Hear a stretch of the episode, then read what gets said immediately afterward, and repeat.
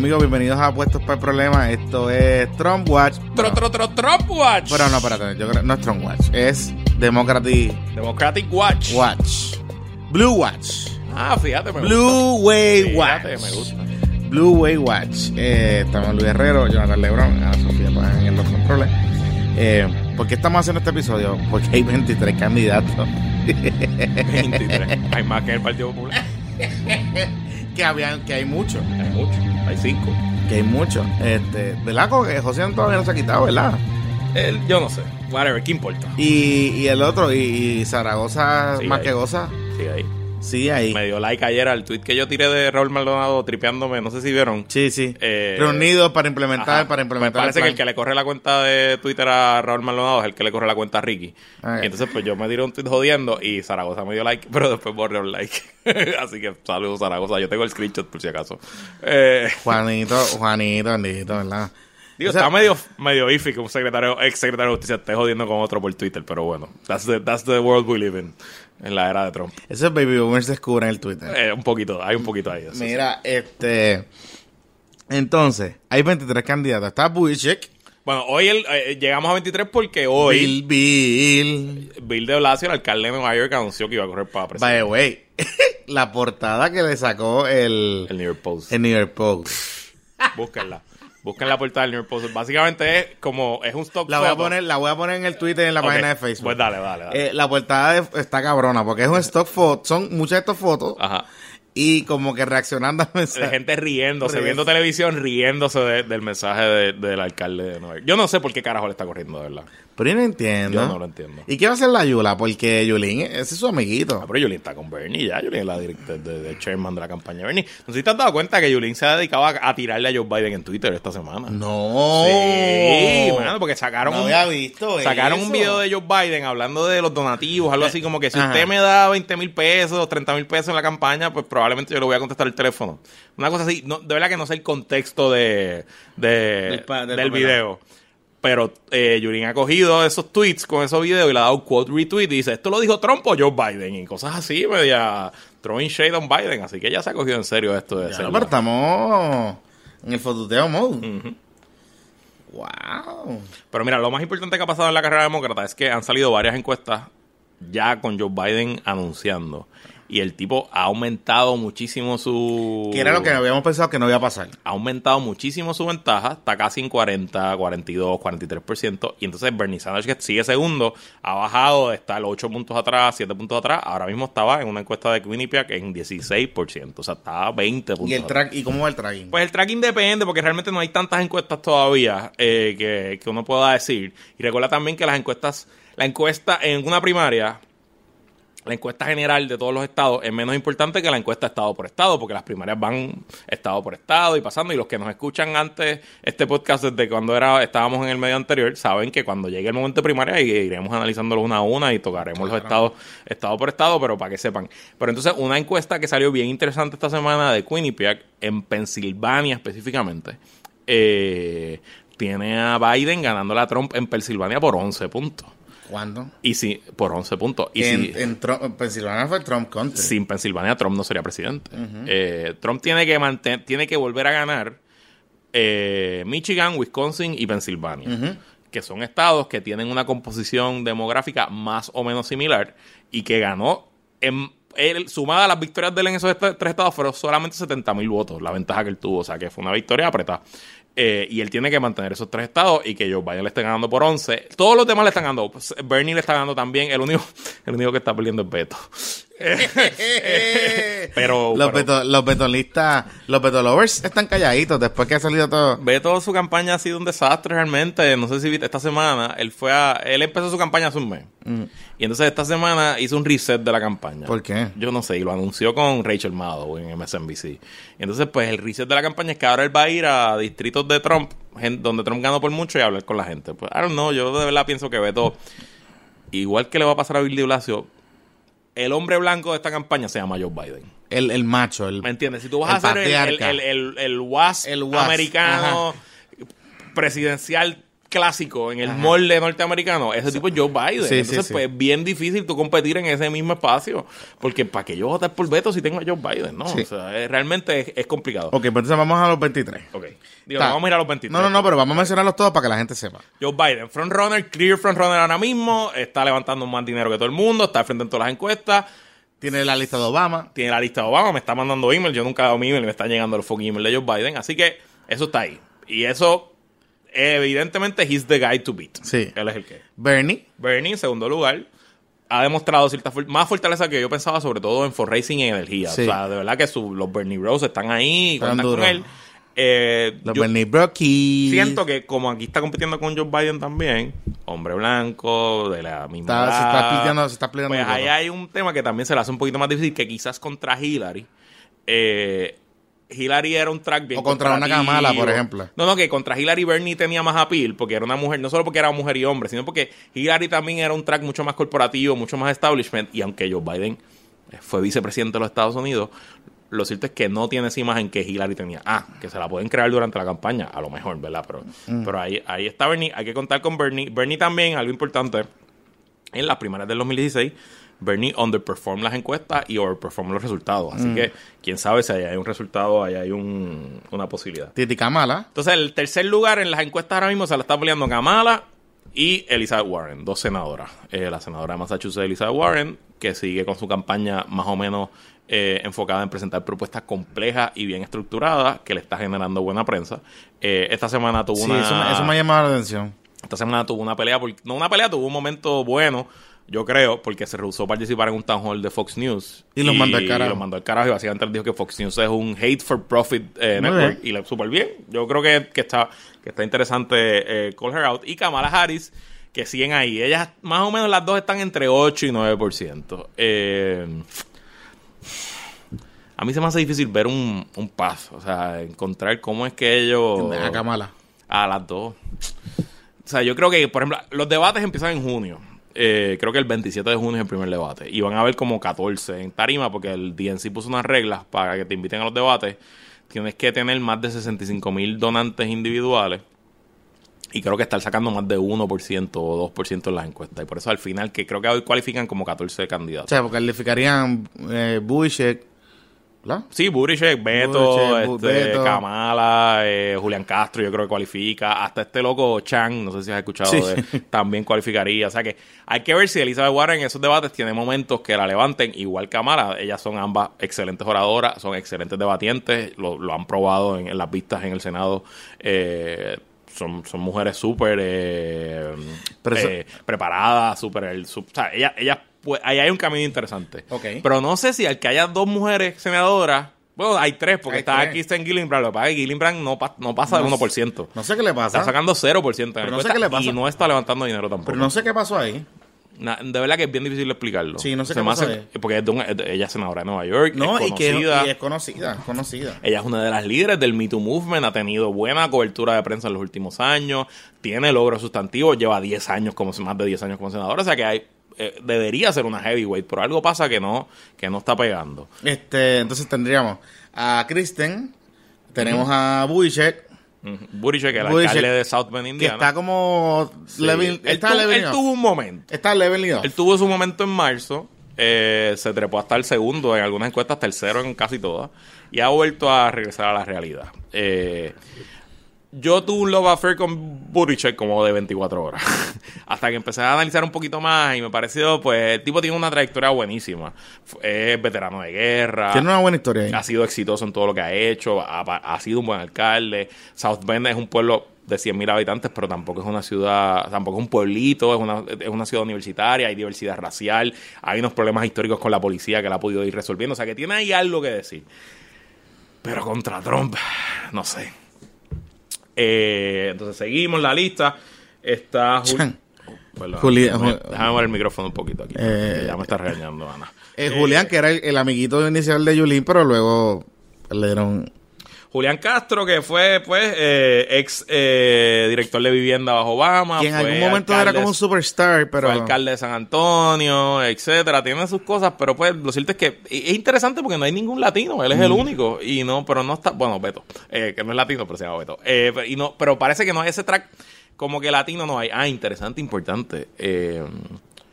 Los afroamericanos son el 18% del electorado en Estados Unidos, pero en algunos estados son el 35 y el 40% del electorado demócrata. Ya, Por ejemplo, estados como South Carolina, que es el cuarto estado que va a primaria. Y Joe Biden está ganando los eh, afroamericanos por más que los demócratas generales. O sea que eh, Kamala Harris ni Cory Booker, que es otro de los candidatos que también está pasando, que son los únicos candidatos afroamericanos en la carrera, no están capturando el voto, se están yendo con Joe Biden. Así que ahí hay una fuerza también bien importante para Joe, porque los afroamericanos en estas primarias demócratas han demostrado ser leales de principio a fin. Es difícil que se cambien. Es difícil porque, pues, eh, porque así, así, así funcionan como, como bloque electoral.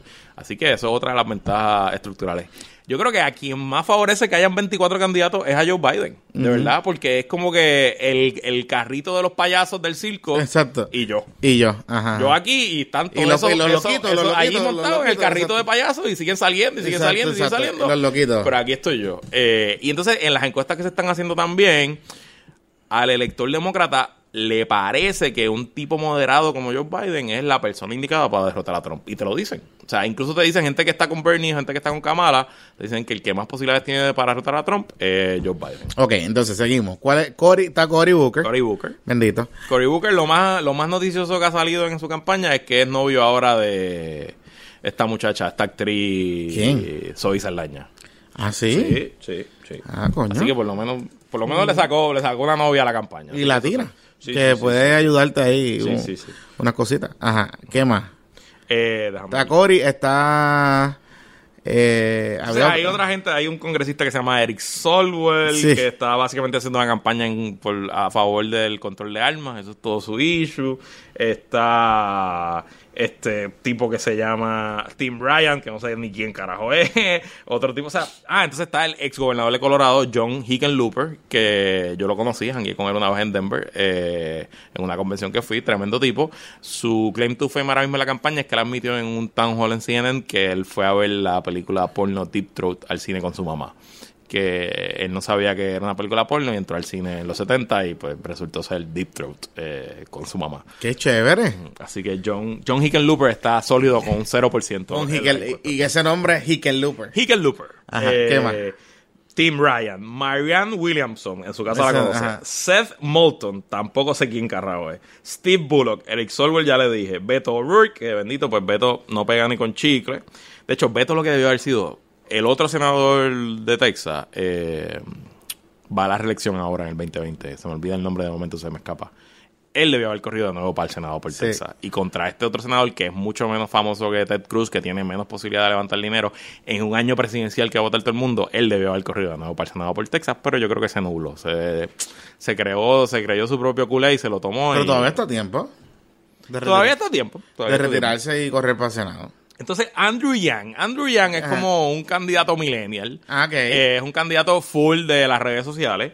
Eh, ¿Quién es Andrew Yang? él es un empresario de Nueva York, un tipo que ha hecho mucho dinero y se tiró. Entonces, él, él es el Elizabeth Warren al extremo. Él saca todos los días un plan diferente, lo comunica por Facebook Live a sus seguidores, ya tiene los donantes suficientes para ir a los debates. Entonces, tiene planes tan absurdos como un plan en contra de la circuncisión.